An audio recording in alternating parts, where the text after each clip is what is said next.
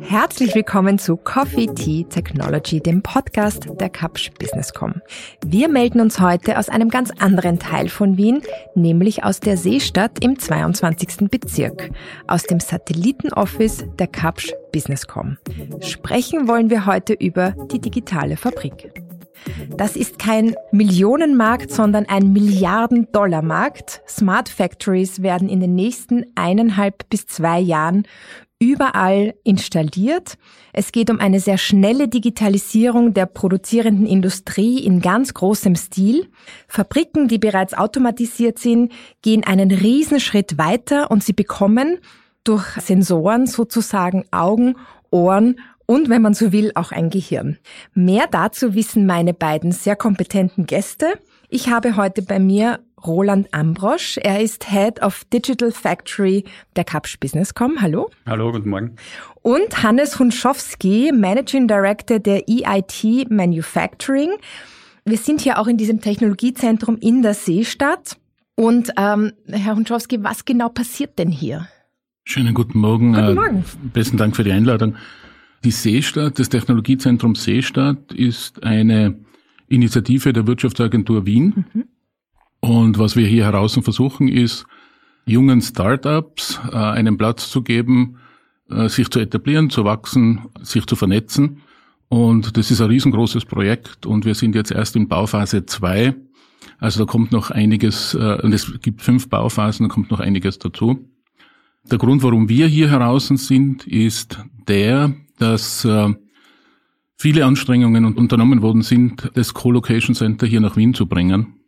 TU Wien hat sich sehr dafür eingesetzt, drei Ministerien haben sich eingesetzt und auch die Wirtschaftsagentur.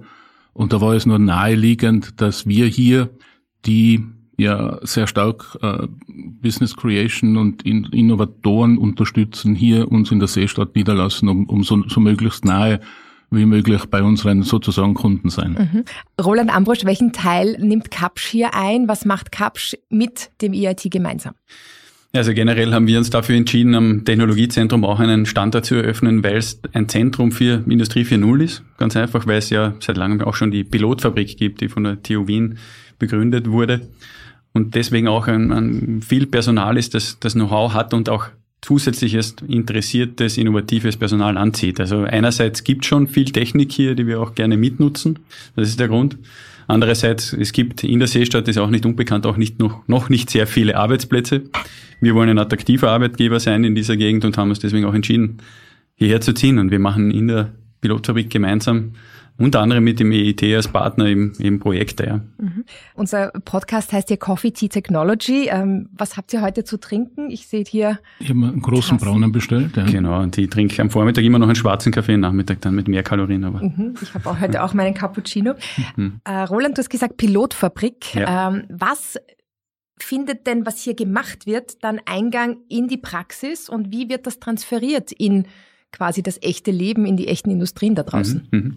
So vielleicht noch ein bisschen ausholen. Die Pilotfabrik an sich ist ja eigentlich eine Demo-Umgebung für Unternehmen und für forschende Institute, genauso wie die für private wie für die Universität. Dinge zu erproben, zu testen, zu entwickeln. Und äh, ja, da haben wir auch unseren Platz gefunden, weil wir eben sehr viele Kunden haben, die mit den neuen Technologien auch noch nicht sehr gut umgehen können oder auch besser werden wollen damit. Und auch wir haben unsere Demo installiert in der Pilotfabrik. Wir, wir zeigen dort beispielsweise Live-Tracking her, also dass man Personen und Güter ähm, tracken kann, also verfolgen kann. Das tun wir in der Pilotfabrik.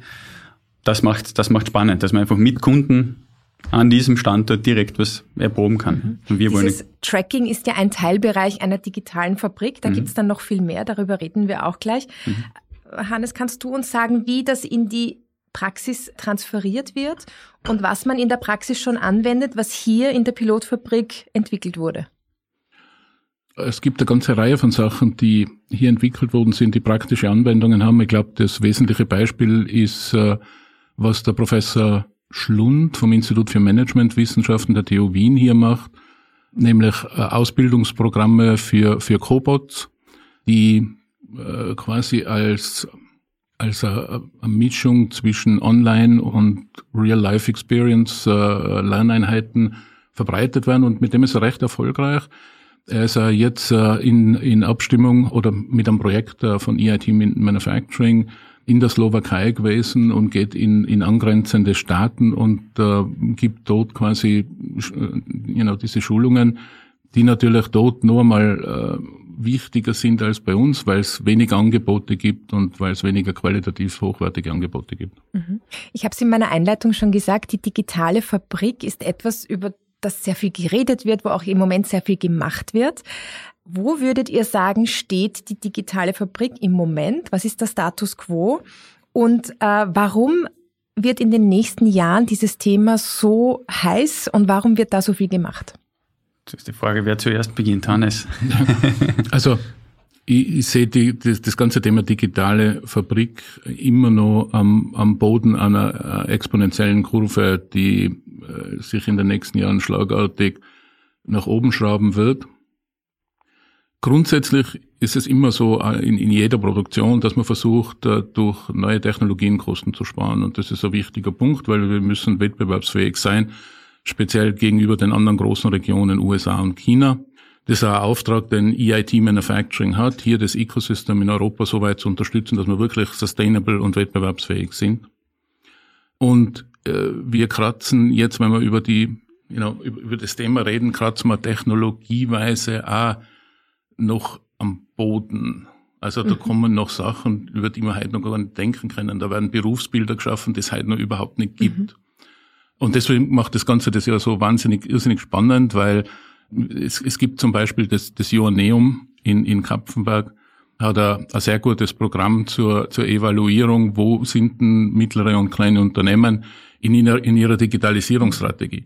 Und, und dieser Fragebogen, diese, diese, dieser Aufnahmebogen, der muss ständig überarbeitet werden, weil immer wieder neue Technologien dazukommen, weil immer wieder was Neues dazukommt, macht es natürlich schwer vergleichbar von Jahr zu Jahr und you know, legt die Bar immer höher, immer ein Stück höher. Mhm. Siehst du das auch so, Roland?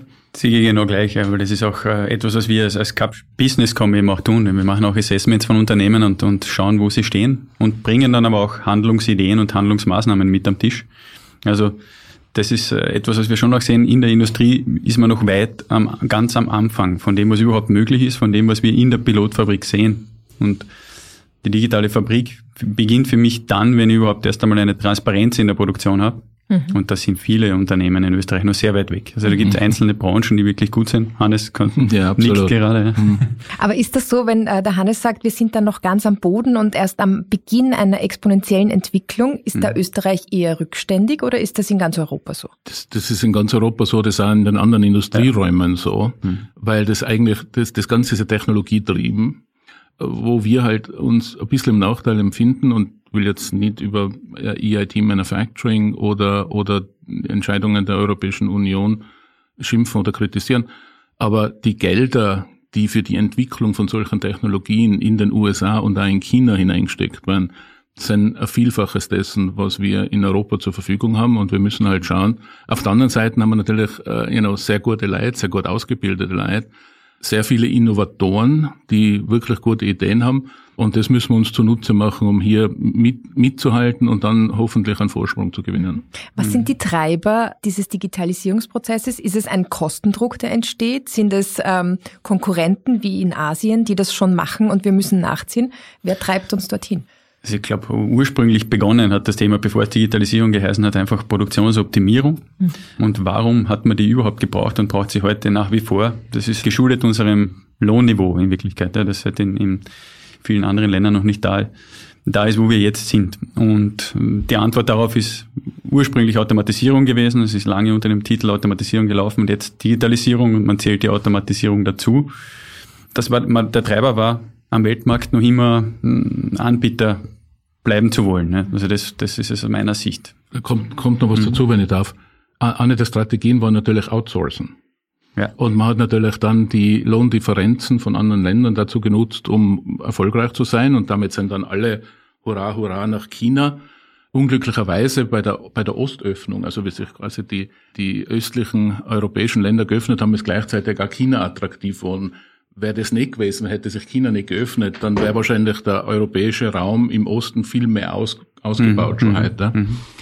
Und was wir jetzt sehen, ist Corona vielleicht der letzte Punkt, aber durch eine ganze Reihe von Entwicklungen, dass die Firmen, die großen Industrien ihre Auslagerungen wieder nearshoren, mhm. die versuchen wirklich äh, von europäischen Unternehmern hier als, als äh, Supplier äh, befriedigt zu werden. Mhm. Und es gibt uns hier mit EIT Manufacturing eine große Chance, weil wir eben den ganzen Osten hier betreuen, von mhm. der Tschechei bis Zypern und von Österreich bis zum Schwarzen Meer hier wirklich junge, junge Unternehmen zu finden, Startups zu finden, Innovatoren zu finden, die dann in der Lage sind, diese westlichen Industrien, Frankreich, Deutschland, Italien, Spanien, entsprechend äh, zu unterstützen. Mhm. Jetzt hat man ja Vorstellungen, wie so eine digitale Fabrik läuft, funktioniert. Roboter machen alles, der Mensch muss dort nicht mehr viel tun, man kann das Licht abdrehen und das passiert da drinnen einfach landläufige Meinung, wie das, mhm. äh, wie, wie das so laufen könnte. Was ist denn die Realität? Was kann eine digitale Fabrik heute und was wird sie in den nächsten zwei, drei Jahren können? Ja, ja. Muss man unterscheiden, glaube ich, zwischen zwei Märkten und das hat sich ja äh, erklärt aus der Entwicklung jetzt von der vorherigen Frage ähm, so entwickelt, dass wir in Europa vor allem mittlere und kleine Stückzahlen produzieren und die großen eigentlich äh, fast ausschließlich in, in Asien produziert werden. Wir haben deswegen den Bedarf dass wir auch die Automatisierung für die kleineren Stückzahlen und die mittleren Stückzahlen ermöglichen, um, um wettbewerbsfähig zu sein. Und da liegt auch der Unterschied, warum es bei uns diese Produktionen nicht gibt im Vergleich zu, zu beispielsweise Japan, wo auch noch immer große Stückzahlen produziert werden. Größere Stückzahlen kann ich viel besser automatisieren und aus äh, kommerzieller Sicht die Infrastruktur dafür, dafür auch besser aufstellen. Wenn ich re regelmäßig zu rüsten habe, wenn ich regelmäßig andere Rohstoffe habe, ist der, der, der Mensch unter Umständen einfach noch immer ein Bindeglied, das ich, das ich brauche. Ja? Oder das einfach effizienter ist, als wir im Moment noch mit Technologie sind. Und wie man sich das vorstellen kann in der Realität, das ist halt oft noch so und äh, Österreich ist auch davon geprägt, dass wir sehr viel Industrie im Bereich Automobilzulieferung haben und äh, gerade diese Mittelständler noch nicht vollkommen automatisiert sind und vielleicht automatisiert sind, schon Roboter haben für, für wiederkehrende Aufgaben, aber dieses große Ziel, diese Losgröße 1, auch vollautomatisch zu produzieren. Davon ist man doch noch ein, ein, in vielen Branchen ein weiten Stück, äh, einen großen Schritt eigentlich entfernt. Ja. Das heißt, vollautomatisiert heißt wenige bis gar keine Menschen mehr? Nicht notwendigerweise. Nicht notwendigerweise. Also auf der anderen Seite, wir, wir haben äh, mehr und mehr Schwierigkeiten, qualifiziertes Personal zu finden. Wir haben Schwierigkeiten, das Personal der Zukunft auszubilden. Es gibt heute, wie gesagt, Berufsbilder, da gibt es noch kein Studium dafür, weil das ist, das ist in Realität viel schneller gegangen, als quasi äh, durch die Universitäten und, und Fachhochschulen zur Verfügung gestellt werden kann. Aber es wird Menschen brauchen, es wird mehr Menschen brauchen, meiner Meinung nach, in völlig anderen Qualifikationen. Es wird weniger äh, am Shopfloor sein, sondern eher in den Büros an den Computern wenn ich nur dran denke, mit, mit, you know, Big Data Analytics, AI, Schlagworte, die, die man halt links und rechts und überall hört, genauso wie Industrie 4.0, wo man halt noch niemand sagen kann, genau was die Definition ist. Da braucht's Leute, da braucht's gute Leute und, und ein großes Thema, das wir versuchen auch abzudecken, ist eben dieses Upskilling. Mhm. Diese Möglichkeit für Leute am, am Shopfloor, die jetzt mit Digitalisierung konfrontiert werden, nicht zu verschrecken, nicht die, die Angst zu geben, dass sie, dass, dass sie nutzlos sind in der Zukunft, sondern die Möglichkeit zu geben, zusätzliche Qualifikationen zu erreichen, um dann in, in dieser neuen Arbeitswelt äh, wieder ihren Beitrag leisten zu können. Und, und dafür hat EIT Manufacturing eine ganze Reihe von Programmen. Mhm, mh. Aber das ist ganz spannend. Das ist nämlich etwas, was ich auch immer wieder sehe bei Digitalisierungsprojekten, die wir umsetzen, wenn wir den bisherigen Maschinen bedienen, der beispielsweise eine CNC-Maschine bedient hat, wenn wir dem Tools geben, wo er plötzlich seine Prozessparameter analysieren kann, analysieren kann, wie ist das Teil jetzt produziert worden, dann ist es immer auch ein gewisses Change Management dabei, im, im Betrieb natürlich, dass das auch wirklich äh, zu den richtigen Personen zu bringen und denen auch zu schulen, dass er das versteht, was er zu tun hat oder wie ihm das was bringen kann. Also ich bin ja ganz beim Hannes. Da gibt's teilweise einfach nur Lücken in der Ausbildung. Mhm. Welche Teilbereiche in einer Fabrik können denn digitalisiert werden? Äh, Roland, du hast vorhin gesagt, mhm. dieses äh, Track and Trace wäre ein mhm. Bereich. Wo kann man denn noch massiv ansetzen und mit Digitalisierung Verbesserungen schaffen? Überall. Überall. Überall. Also es, es gibt, es gibt meines, meines Erachtens äh, jetzt bis auf auf technische Kernprozesse äh, gibt es meines Erachtens keinen Bereich in einer Produktion, der mhm. nicht verbessert werden kann mhm. durch Digitalisierung. Mhm. Einfach die, das neue äh, äh, Internetprotokoll gibt einfach so viele Möglichkeiten, dass man individuelle IP-Adressen auf jeden Sensor hängen kann und, und alles abfragen kann, was man überhaupt nur erdenkbar möchte. Es wird nicht ändern, wie man Stahl erzeugt. Mhm. Ne? Weil Stahlerzeugung ist Stahlerzeugung. Es wird, es wird auch nicht ändern, wie man äh, Autogen schweißt zum Beispiel. Also solche Kernfertigungsprozesse wird es nicht ändern, aber insgesamt die Fabrik, diese, diese, diese komplexe Einheit, zu überwachen, zu steuern. Da kann man noch sehr viel machen. Und das aber wirklich ganz, ganz am Anfang. Äh, für mich das Tollste an der, an der digitalen Fabrik ist eigentlich die Möglichkeit, das Simulationsumfeld zu schaffen und dann durch Simulationen Dinge herauszufinden, die man im, im Echtbetrieb ganz, ganz schwer nur umsetzen kann und was auch wahnsinnig viel Geld kostet und Zeit kostet. Ja, ja. ja ich sehe da auch zwei Bereiche. Das eine ist ähm, Qualitätssicherungsthemen die darauf beruhen auch teilweise, dass man Simulationen dafür hatten. Das andere Thema ist Instandhaltung. Also es sind zwei nicht direkte prozessinvolvierte Technologien, aber oder, oder Fachbereiche, sondern Fachbereiche, die eigentlich einen Support liefern, damit die Produktion erfolgreich und effizient läuft. Also wir setzen einen Fokus auf Qualitätssicherung im Moment und mhm. auf äh, Instandhaltungsthemen, weil auch noch sehr viel manuell passiert. Mhm. Und da treffen auch zwei Welten aufeinander. Mhm. Die Maschine, die durchgehend läuft, die vielleicht schon viel Sensorik hat, wo ich verstehe, das Getriebe wird kaputt. Mhm. Andererseits die Personen, die das Getriebe warten müssen, die aber auch mitmanagen muss. Das heißt, das sind genau diese Schnittpunkte der digitalen Welt hin zu den Personen, die wir, die wir versuchen zu schließen jetzt auch. Mhm. Ich habe ja in meiner Einleitung gesagt, es geht darum, dass man Sensoren einbaut und dass diese Fabrik quasi Ohren, Augen und äh, in gewisser Weise auch ein Gehirn bekommt. Roland, kannst du das erklären, was das genau bedeutet? Ohren und Augen, ja, das ist eigentlich sehr, sehr, sehr bildlich dafür, was wir an Sensorik einbauen, um sowas wie vorausschauende Wartung zu ermöglichen. Wir bauen Sensoren ein, die das ersetzen, was in den letzten Jahrzehnten sehr erfahrenes Personal gemacht hat, das nämlich beim Durchgehen durch einen Maschinenpark erkannt hat, die Maschine klingt heute anders, deswegen sollte man sich einmal anschauen. Vielleicht hat sie irgendwas. Äh, irgendein technisches Problem. Was wir da machen, ist eben Vibrationssensoren einzubauen, auch Mikrofone, Kamerasysteme einzubauen, die überwachen, wie es der Maschine gerade geht, direkt, also im direkten Verfahren, dass wir wirklich das Getriebe messen, mhm. aber auch indirekt, wo wir dann die KI dazu brauchen, um zu verstehen, was los ist, indem wir Produkte observieren, schauen, wie verändert sich das Produkt und dann indirekt rückschließen können auf den, auf Prozessfehler oder auf Wartungsbedarfe. Mhm. Also das heißt, die das KI, die eingebaut wird, ist dann quasi das Gehirn, das dann auch ableitet, was zu tun ist. Genau. Es ist aber dann noch nicht so, wie man es kennt aus, aus den berühmten Hollywood-Filmen. Mhm. Das auf Knopfdruck, und das, der Hannes eh auch kurz, kurz erwähnt, wo er auf Knopfdruck äh, erfahren kann, wie geht's der Maschine und ich habe einen Supercomputer, der mir das alles erledigt, sondern es gibt schon immer noch Analysten dahinter, die wirklich auch Modelle generieren und mit der Unterstützung der Mathematik und natürlich der Computer mhm. es ermöglichen zu erfahren, wo ist mein Problem, die mhm. das modellieren können. Mhm. Also ist noch immer Handarbeit, sehr viel Handarbeit. Mhm. Und hochtechnisch. Schon, ja. Das heißt, äh, Software Engineers werden wichtiger und auch äh, Computerkenntnisse und Personal, das eben das alles bedienen kann. Auf alle Fälle so. Also ja, das ist ja auch etwas, das ist ein Mangel, den wir natürlich tagtäglich sehen, weil wir auch immer wieder Personal in, rund um die Programmierung suchen und sehr schwer finden. Ich glaube, das, das EET hat ja auch das Bestreben, dort gerade anzusetzen beim, beim fehlenden Personal. Deswegen mhm. macht es das spannend, da auch gemeinsam an dem Standort zu sein, weil wir suchen die Leute, die hoffentlich das EET die wir versuchen auszubilden. Genau. genau.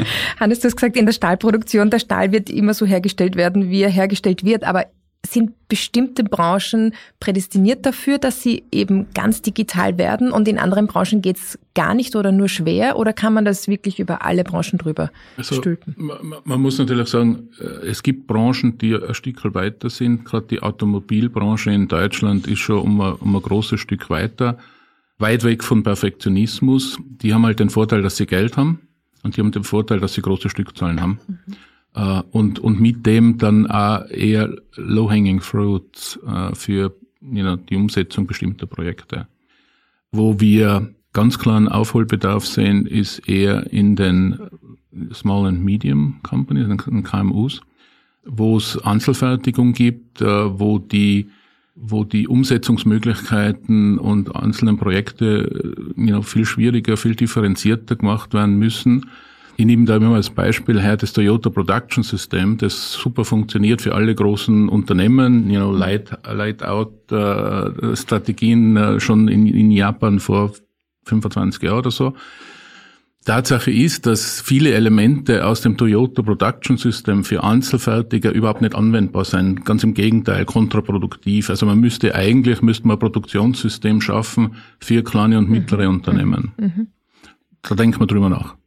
Da denkt man drüber nach, heißt, man muss es runterskalieren und auf die Bedürfnisse von KMUs abstimmen und auf, vor allem auf diese kleinen Stückzahlen und auf mehr Flexibilität. Äh, man, man muss die Elemente die in dem Toyota Production System mhm. ist, genau evaluieren. Mhm. Hilft es den kleinen und mittleren mhm. Unternehmen? Gibt es eine ganze Anzahl Ja. Mhm. Äh, aber es gibt leider eine Anzahl Nein und dafür müsste man Ersatz finden. Ja, ich glaube, das ist auch äh, aus der Management-Sicht solcher Unternehmen auch gar nicht äh, zu vernachlässigen, was es das, was das bedeutet, auch aus personeller Sicht. Weil ich brauche dann bei kleinen Stückzahlen und mittleren auch ja, sehr viel Involvement und aktive, aktives Management von, von allen Ebenen. Das, das ist auch etwas, was ich glaube, was sehr spannend ist und das EIT auch verfolgt und wir auch sehen, also bei erfolgreichen Unternehmen, dass man einfach eine agilere, einen agileren Zugang braucht, auch zum Personal. Ja. Okay. Und, und, und natürlich, die, die kleinen und mittleren Unternehmen haben, haben einen Geschäftsführer, haben einen Eigentümer, der beschäftigt sich mit ganz anderen Dingen. Mhm. Der, der kann nicht sich so fokussieren auf solche Themen wie zum Beispiel jetzt eine Abteilung in einem großen Unternehmen. Äh, und das ist auch ganz, ganz schwierig. Was wir hier versuchen ist, dass wir Projekte, die umgesetzt worden sind, äh, speziell die kleinen und mittleren Unternehmen helfen, dass wir die so quasi über einen Technologietransfer mhm. hinbringen.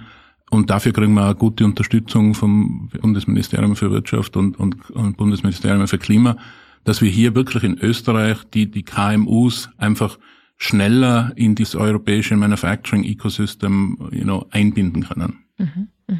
Stichwort Europa, Wettbewerbsfähigkeit. Ist die Digitalisierung von Industrien eine Chance für Europa? Wie seht ihr das jeweils? Du hast schon gesagt, es geht um kleinere Stückzahlen, es geht eher so um Boutiquefabriken, nenne ich sie mal mhm. ganz positiv besetzt. Was heißt das auch mit Blick auf große asiatische äh, Industrien? Wo kann Europa da seinen Platz finden? Also mir, mir wäre es jetzt einmal wichtig, dass das, was in Europa braucht wird, in Europa produziert wird und nicht über Schiffe und Flugzeuge eingeflogen wird aus, aus allen möglichen Regionen. Das heißt wirklich Europä Europa schon mal zu stärken. Wie lang das dauern wird oder wie schnell das gehen könnte, dass man dann in weiterer Folge auch wieder viel mehr in den Export gehen kann aufgrund der Stärke, das müsste man sehen. Wobei ich nicht sagen will, wir sind nicht in einigen Teilen wirklich führend mhm. weltweit. Es gibt sehr viele so Hidden Champions, die sich ganz spezifisch auf Technologien konzentrieren, die, die weltweit Marktführer sind, da hier in Österreich. Gratulation zu denen. Mhm. Aber es ist halt nicht weit verbreitet. Es sind äh, einzelne Nischen sozusagen, wo wir marktführend sind. Und wir müssten schauen, dass wir das ausbauen können und auf andere Produktionen äh, umlegen könnten. Ich denke auch, also Zentraleuropa ist ja auch kein Geheimnis, ist sehr stark, was den Maschinen- und Anlagenbau betrifft. Das heißt, wir haben sehr viele, sehr gut ausgebildete Fachkräfte, die im Maschinen- und Anlagenbau wirklich Tolles leisten und das, die auch äh, ja, top sind, was den Weltmarkt betrifft. Und ich glaube, darin sind wir schon gut, darin sollten wir auch gut bleiben, dass wir, auch wenn wir die großen Produktionen und die großen Stückzahlen nicht zurückbekommen, zumindest die kleinen und mittleren gut versorgen mit Maschinen und auch die Großen mit Maschinen versorgen. Also dass man da das Know-how, das wir haben, verwenden und die Digitalisierung kann dabei schon unterstützen. Es gibt viele einfache Geschäftsmodelle, die die Maschinenbauer heute schon umsetzen können, mhm. die wir auch hier adressieren, also wo wir mit Maschinenbauern auch drüber reden, datengetriebene Geschäftsmodelle einzusetzen und sie dann bei der Umsetzung, also sowohl bei der, bei der strategischen Umsetzung und Planung als auch dann bei der technischen Umsetzung unterstützen das äh, verteilt sich halt dann wieder weltweit. Also wenn ich meine Maschinen mit, mit Sensoren ausstatte, wenn ich dem Kunden Mehrwerte bieten kann, indem er sieht, ich muss ein Ersatzteil morgen und nicht geplant erst äh, ja, übermorgen ersetzen, dafür habe ich einen Tag weniger Stillstand. Das sind die Geschäftsmodelle, die für die Maschinen- und Anlagenbauer gerade in unseren Breiten wirklich interessant sind. Mhm. Ich glaube, mhm. das ist, was wir stärken müssen in Europa, nutzen und stärken. Stichwort Europa, aber bitte Hannes noch. Ja, nein, ich wollte nur Beispiele nennen. Also wenn man schaut, es gibt 100 Jahre alte Unternehmen wie zum Beispiel Hörbiger, die ja hier angrenzend sind an, an die Seestadt und, und einmal mein, mein früherer Arbeitgeber war, äh, die sind Weltmarktführer bei Kompressorventilen seit Hunderten von Jahren. Äh, MIBA, mhm. Gleitlager, sel selbe Thema. Und dann gibt's wieder solche innovativen neuen Unternehmen, wie der Schiebel zum Beispiel, mhm. mit seinen Drohnen, you know, auch Weltmarktführer in dem, was er mhm. macht, mhm. aber halt erst seit wenigen Jahren. Und ich glaube, auf diese innovative Kraft sowohl im Produkt als auch in der Produktion müssen wir setzen. Diese Kombination könnte uns helfen, hier nochmal einen, einen neuen Schwung quasi Richtung Richtung Weltmarkteroberung äh, mhm. zu setzen. Mhm. Ich möchte noch ein Projekt ansprechen, Stichwort Europa. Es wird an einer europäischen Cloud-Lösung gearbeitet. Mhm. Wer kann uns darüber erzählen?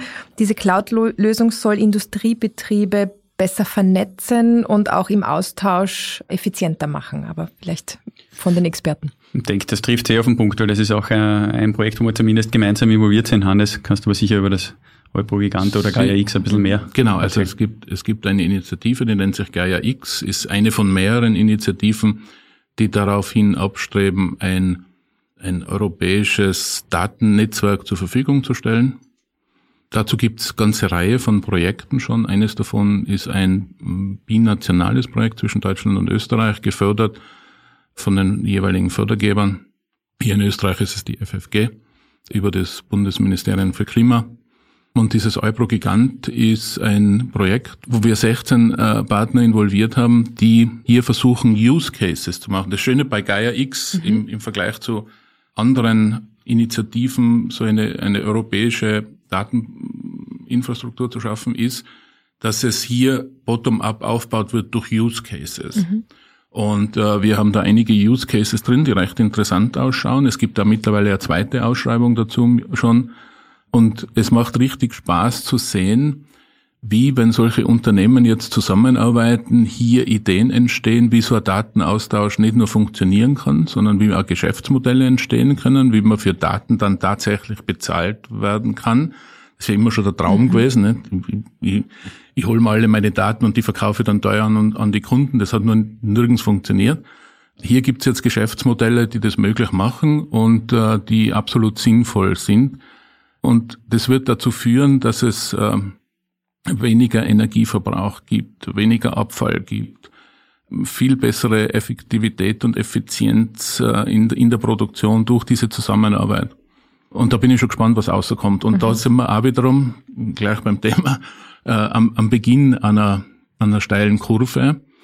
Da kratzen wir zurzeit auch nur an der Oberfläche und da müssen noch viel, viel, viel mehr Projekte viel, viel, viel mehr Firmen involviert werden, damit man dann ein, ein stabiles System schafft, auf dem man weiter dann aufbauen kann. Okay, okay. Aber es ist spannend, dass auch es ökologische Effekte der Digitalisierung ja, gibt, haben wir noch gar nicht angesprochen. Mhm. Ja, genau. Es ist ein Aspekt, den man in Europa auch nicht vergessen darf. Mhm. Äh, ja, am Ende geht es um CO2-Zertifikate, mhm. aber ganz unten geht es darum, Energieeinsparmaßnahmen zu finden wo wir auch sehr aktiv sind, wo wir die, die Technologien der, der Industrie 4.0 ähm, nutzen. Also nutzen heißt in dem Fall Sensorik, die immer günstiger wird, günstiger wird zu vernetzen. Mhm. Daten, die man sicher von einem Punkt äh, in ein Rechenzentrum oder in, in einem Cloud-System wie eine Gaia X bringen können. Wo wir als Capture auch ein, wieder, dafür sind wir bekannt, End-to-End -End anbieten können, vom Sensor bis, bis zur Analyse, was kann, kann dieser eine Betrieb an Einsparmaßnahmen tun, was bringen sie ihm, was kosten sie ihm und inklusive einer Umsetzung. Ich denke, das ist ganz spannend, weil man da auch den Fußabdruck von jedem einzelnen Produkt und von natürlich ähm, auch vom Corporate Carbon Footprint einfach verringern können. Und das, äh, das ist, denke ich, auch etwas, das rund um Industrie 4.0, weil das ein sehr mhm breites, undefinierter Begriff, wie wir gehört haben. Mhm. Thema ist genau, aber das ist etwas, was äh, für jeden von uns was bringen wird in mhm. Wirklichkeit. Ich habe die Ehre, mit Professor Bleicher vom Institut für Fertigungstechnologie der TU Wien äh, eine Kolumne zu schreiben mhm. im Automatisierungsmagazin Outlook. Mhm. Und wir spinnen immer so herum. Und vor ein paar Ausgaben haben wir geschrieben, stellen Sie sich vor, äh, jede Waschmaschine ist entsprechend ausgestattet dass sie sich dann erst einschaltet, wenn, wenn es am besten ist von der Strombilanz. Mhm, mhm. Und, und solche Ideen brauchen wir. Solche Ideen brauchen wir, Weil wenn alle gleichzeitig die Waschmaschine einschalten, alle gleichzeitig den Herd einschalten oder was auch immer. Alle um 18 Uhr, dann, wenn. Genau, dann kommen halt diese Spitzen zustande und, und da stellt sich die Frage, kann, kann man da dagegen wirken, kann man da ausgleichen? Mhm. Äh, kann man wirklich die, die Leute aufklären, wenn der rote Punkt nur sichtbar ist beim Fernseher, dass der Strom verbraucht? Mhm. Und wenn das alle machen, wie viel das wirklich ist? Also, ja, ganz, ganze Menge von, von Neuerungen, die da noch kommen müssen. Äh, aber Digitalisierung heißt auch, Einsparung von Ressourcen und, und eine bessere Eco-Bilanz. Mhm. Da gibt es ganz einen, übrigens ganz einen lustigen Fun-Fact zu dem Standby-Betrieb der, der Fernseher. Bevor der eingeführt wurde, der gesetzlich eingeführt worden, war es so, dass die, der Standby-Betrieb mit der zu hohen, mit hohem Leistungsverbrauch in Österreich ein gesamtes Wasserkraftwerk gebraucht hat mhm. für die gesamten Haushalte. Ein, also wie in Freude noch, es war nur Standby der, der Fernsehgeräte. Ja. Okay, das, wär, das muss ich überdenken, mein zu Hause. Aber also bitte ganz ausschalten. Ich glaube, das Spannende dahinter, da gibt's jetzt, da gibt's jetzt Initiativen und vor ein paar Tagen war es ja auch politisch mhm. abgesegnet in Österreich, äh, gibt's immer mehr Gesetze und, und Maßnahmen dafür, dass man auch in Industriebetrieben jede einzelne Maschine mhm. ähm, mit einem Energielabel versieht und jedes Produkt mit einem Energielabel versieht. Also für mich wird es wieder schön beim Thema werden. Zum Schluss gibt's äh, von eurer Seite Tipps für unsere Zuhörerinnen und Zuhörer, wie man sich noch stärker in dieses Thema vertiefen kann. Bücher, Filme, Serien. Was gibt's da so zum Nachhören, Nachsehen oder Lesen? Ich glaube. Nicht so um googeln. Äh, ich würde gerade sagen, also Bücher habe ich schon äh, in der Hand schon lange keins mehr gehabt, muss ich sagen, weil das, sobald es gedruckt ist, glaube ich, ist die Technologie schon alt, bis das durch ist durch, das, durch die Lektorate. Es, es, gibt jetzt, es gibt ein Buch, äh, ja. und zwar die, die Implementierung von Industrie 4.0 für SMEs. Einer der Autoren ist der Professor Civkovic von Deoben. Mhm. Das kann ich jedem empfehlen. Mhm. Das ist ein sehr gutes Buch. Es ist gratis, es ist online, mhm. PDF-Format in, in, in so in Kapiteln gepackt, wo sich jeder seins raussuchen kann, was ihm interessiert. Das kann ich mal empfehlen. Das ist mhm. relativ neu, ist 2021 jetzt erst erschienen. Aber ansonsten einfach die Themen googeln. Und wenn Sie Ideen haben, um, um solche you know, neuen äh, Innovationen umzusetzen und nicht wissen, wo starten, dann rufen Sie uns an. Wir versuchen, wir versuchen zu helfen. Mhm. Also vielleicht, äh, was ich ja noch ganz spannend finde, wenn wir kommen aus der Industrie und äh, das sind ja doch noch zwei getrennte Welten, die IT und die OT, wir sagen immer Operational Technology mhm. zu dem ganzen Produktionsumfeld. Die Personen, die mit Maschinen zu tun haben und auch die Maschinen bauen, die sollten sich einmal die IT-Literatur mm, und auch die Netzwerktechnik äh, zu Gemüte ziehen. Das würde schon mal helfen und umgekehrt auch Verständnis aus, der, aus dem IT-Betrieb, was, was Security betrifft, auch einmal einen Blick in die Maschinenwelt zu, zu liefern. Mhm. Es ist gar nicht so viel Unterschied, wie man glaubt, obwohl wenn man, wenn man unterschiedliche Personen trifft, man glaubt, dass da Wände dazwischen sind und, und dass die zwei, die Vokabularien das, ganz unterschiedlich sind, aber das eigentlich ist eines von den neuen Berufsbilder, also dass, dass wirklich die, die Hardcore Operation zusammenwachsen muss mit, mit der, mit der Softcore IT. Mhm. Ja. Äh, und da gibt's noch keine wirklich gescheiten Ausbildungsprogramme. Mhm. Das heißt, die äh, ideale Kombination wäre Maschinenbauer mit IT. Ja, früher hat es schon Maschinenbauer mit Wirtschaft, so ja. haben wir, ja. wir studiert. Genau. Ähm, und, dann, und dann und, und das hat sich jetzt geändert. Also ich glaube, für, für, für gute Operations braucht man Leute, die sowohl die Hardware als auch die Software mhm. verstehen. Ja. Vielen herzlichen Dank, Roland Ambrosch, und vielen herzlichen Dank, Hannes Hunschowski, für diese spannenden Einblicke in die digitale Fabrik. Das war Coffee Tea Technology, der Podcast der Kapsch Businesscom. Herzlichen Dank, dass Sie uns auch heute wieder zugehört haben. Hinweise und Empfehlungen zum heutigen Thema finden Sie wie immer in den Show Notes. Danke fürs Zuhören und bis zum nächsten Monat.